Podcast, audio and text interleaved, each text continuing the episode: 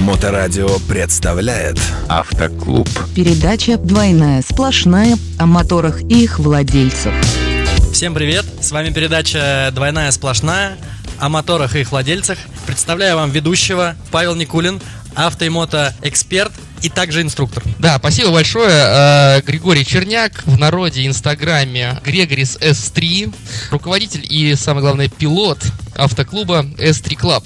Сегодня в передаче нас ждут э, несколько тем.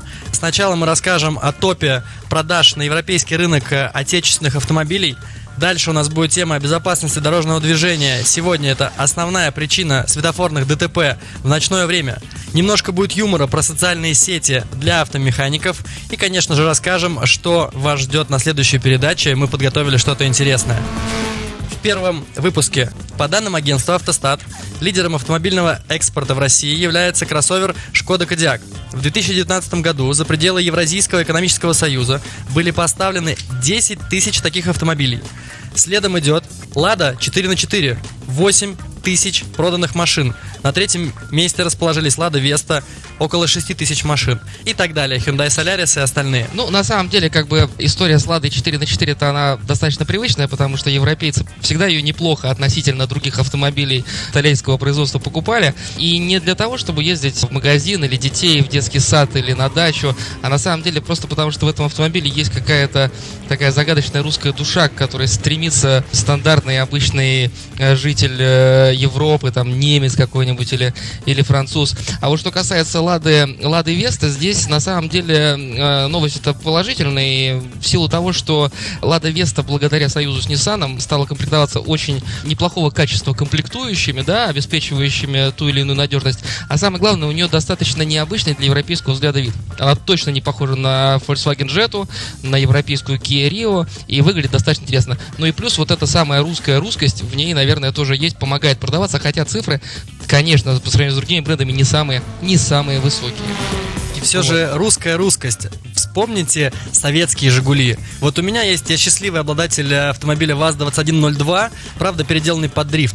Отличительные черты от э, вот этого рейтинга топ – это запах. Запах в салоне, когда там пахнет дедушкой, скажем так.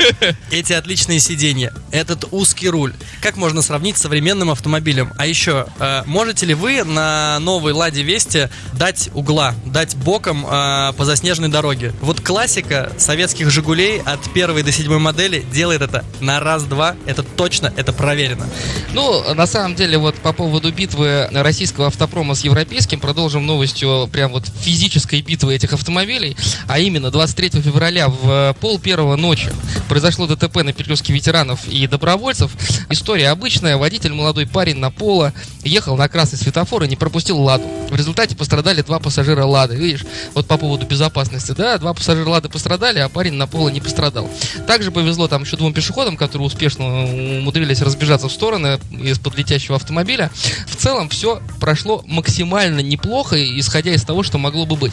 А причиной вот этих вот основных сложностей, которые происходят на перекрестках в ночное время суток, часто бывает общее рассеянное внимание, когда человек очень долго едет по главной дороге или под э, желтый сигнал светофора мигающий и уже не концентрируется на местах опасности. Плюс еще не стоит забывать э, высокая скорость. Высокая скорость э, движения переносит точку контрастного зрения дальше. И в момент, когда водитель должен проехать светофор, когда он должен принять решение, он останавливается он или он продолжает движение, он на самом деле смотрит уже за перекресток. Получается, что светофорных ДТП в дневное время а, больше, чем ночных, но ночные Это ДТП да. имеют более серьезные последствия. Скорость, скорость и, конечно, невнимательность. Отсюда вывод, нужно быть внимательным. Ночью особенно. Причем, если тебе кажется, что опасности нет, перекрестка нет, светофора нет, значит ищи опасность. Ищи перекресток, ищи, значит, то, за что нужно зацепиться взглядом, то, что нужно контролировать. Не находишь, сбавляй скорость, продолжай искать. Опасность есть всегда, то есть нельзя ни в коем случае здесь упираться вот в эту дальнюю точку смотреть, смотреть, смотреть. Также в ночное время это максимальная осознанность за рулем, и если ты э, не видишь каких-то препятствий, не видишь каких-то точек, всегда мониторь взглядом и сбавляй скорость. Всегда контролируй, да, да. Ну что, продолжим. Следующая наша тема это что? Следующая наша тема это юмор для автомобилистов, мотоциклистов и всех наших друзей. Точно.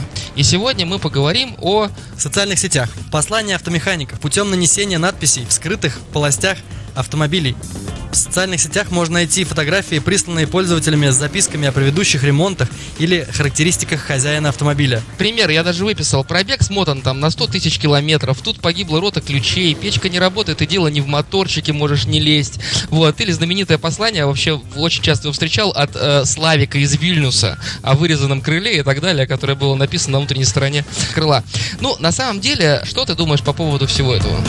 Uh, у меня есть свой пример, на самом деле. Как когда-то далекие 15-18 года общался с автозаправщиками, они поделились такой со мной историей, что тем клиентам, которые заправляются на заправках и не оставляют чаевые, они в бак закидывают монетки. 50 копеек, рубль, 10 рублей. Я спрашиваю, ребят, для чего вы это делаете? Они говорят, все просто. Когда этот нерадивый водитель приезжает на следующую заправку а, и говорит, заправь меня до полного, обычно это люди приезжают да, с пустыми баками, и заправщик вставляет пистолет в бак и начинает, э, ну, пуск, дает подачу топлива, соответственно, звенят монетки в баке.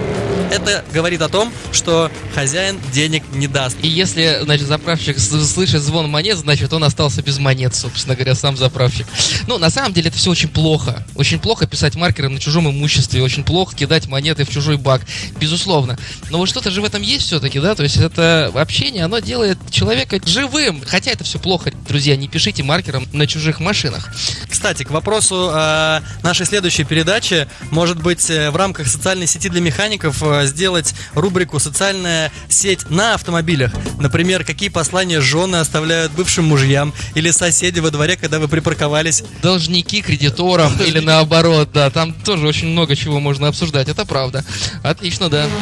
Недавно, кстати, был на спецстоянке и увидел там такую надпись на эвакуированном автомобиле. Огромными буквами «Долг» написано и разбита вся машина. Поэтому, я думаю, в этой теме будет много что сказать. Кстати, друзья, если у вас есть пожелания по нашей передаче, пожалуйста, пишите нам в комментариях. Также в директ нас очень легко и просто найти. В инстаграме меня можно найти Грегори S3, и Павла можно найти под аккаунтом Drive, нижнее подчеркивание, ник. Окей. Пишите туда свои истории, все, что можно добавить, и, возможно, именно ваша история, может быть, и вы даже сами окажетесь на следующей нашей передаче. Следующая передача наша будет как раз-таки посвящена светофорным гонкам. Мы разберем а, моменты от А до Я по светофорным гонкам. Также, если у вас есть что добавить, повторюсь, пишите, пожалуйста, нам в директ. Мы очень будем рады вашей обратной связи. До новых встреч и чистых дорог. С вами был Никулин Павел и Григорий Черняк. Пока. Пока. Двойная сплошная о моторах и их владельцах. Автоклуб.